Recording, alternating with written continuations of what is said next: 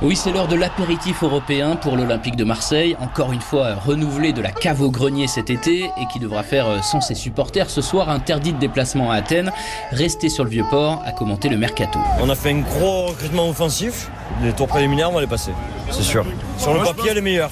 Le problème, la question, c'est la défense. Où est-ce qu'on en est? On le sait pas. Non, c'est tout pour l'attaque cette année. Hein. La direction de l'OM s'est offert une toute nouvelle triplette d'attaquants. Ndiaye, Sarr, venu de deuxième division anglaise, et Pierre-Emerick Aubameyang, toujours confiant dans sa pointe de vitesse malgré ses 34 printemps. Euh, petite anecdote, j'ai le record de, vitesse euh, la saison passée à l'entraînement euh, avec Chelsea, 36 km/h, donc je pense que à ce niveau-là, ça va. Un été marseillais entre fumigène à l'aéroport de Marignane pour les nouvelles recrues et quelques larmes aussi, celle de Dimitri Payet, poussé vers la sortie c'est pas simple à, digérer, mais je pense que c'est ça a le mérite d'être honnête. Une nouvelle ère, une nouvelle saison et un nouvel OM, presque comme euh, chaque été, sans garantie européenne, mais avec plus d'expérience pour euh, tenter de concurrencer le terrible PSG.